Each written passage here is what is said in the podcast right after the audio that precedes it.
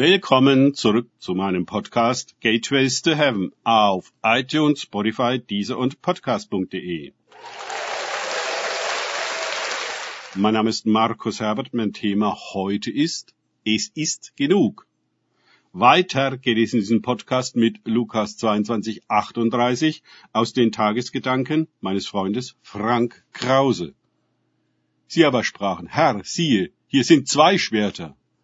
Er aber sprach zu ihnen, es ist genug. Lukas 22, 38. So endet also das berühmte Abendmahl nach Lukas. Es ist genug. Darüber hört man eher weniger in Predigen, dass es dem Herrn reicht.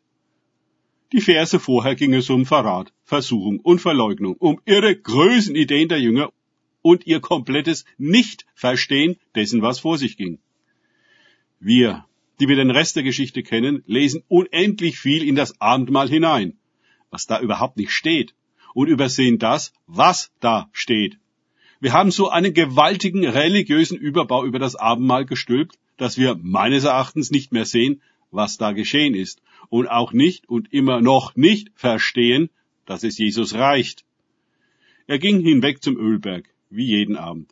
Gethsemane wartete auf ihn. Die Jünger folgten ihm mit Abstand. Sie waren schließlich geschockt und überwältigt von dem Verrat und Verschwinden des Kollegen Judas und wussten nicht, was jetzt geschehen würde. Jesus hatte ihnen unfassbare Dinge in Aussicht gestellt, völlig unannehmbar für sie. Sie konnten Jesus nicht zustimmen, nicht beistehen, nicht teilen, was er durchmachte. Sie waren müde und desillusioniert, verstört und verwirrt. Auch für sie war es schon längst genug. Sie konnten nicht mehr.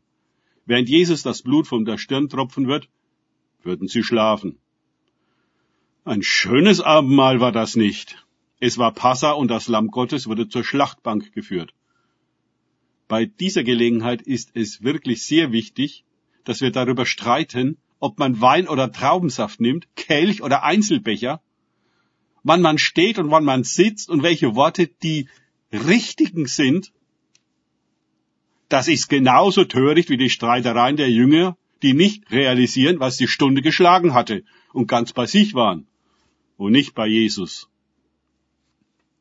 Wir müssen uns selbst daraufhin überprüfen, was wir mit dem Lamm Gottes haben und wie wir das Abendmahl mit diesem Lamm denn feiern wollen. Ehrlich gesagt gab es da gar nichts zu feiern. Auch keine Liturgie wurde auferlegt und keine sakramentale Gegenwart Gottes zelebriert und was sonst wir da alles reinpacken. Das echte Abendmahl war brutal, knochenehrlich, vollkommen unreligiös, zutiefst bedrängend. Die Agonie Jesu, die in Gethsemane ihren Höhepunkt erreichen sollte, war schon angebrochen. Jesus versuchte, es seinen Jüngern zu vermitteln, die nur Bahnhof verstanden und sich weigerten, irgendetwas von dem zu glauben, was er da über Verrat, Versuchung und Verleugnung sowie die unmittelbar bevorstehende Überlieferung sagte. Schon jetzt war Jesus allein mit seinem Schicksal und seiner Passion. Schon jetzt kamen die Jünger nicht mehr mit. Ich könnte mir vorstellen, dass Jesus sich von vielen unserer Abendmahle, Tisch des Herrn, Eucharistie oder welche Begriffe wir alle noch dafür erfunden haben, immer noch komplett missverstanden fühlt und er sagen kann, es ist genug. Danke fürs Zuhören. Denkt bitte immer daran. Kenne ich es oder kann ich es? Im Sinne von erlebe ich es. Erst sich auf Gott und Begegnungen mit ihm einlassen, bringt wahres und echtes Leben. Gott segne euch und wir hören uns wieder.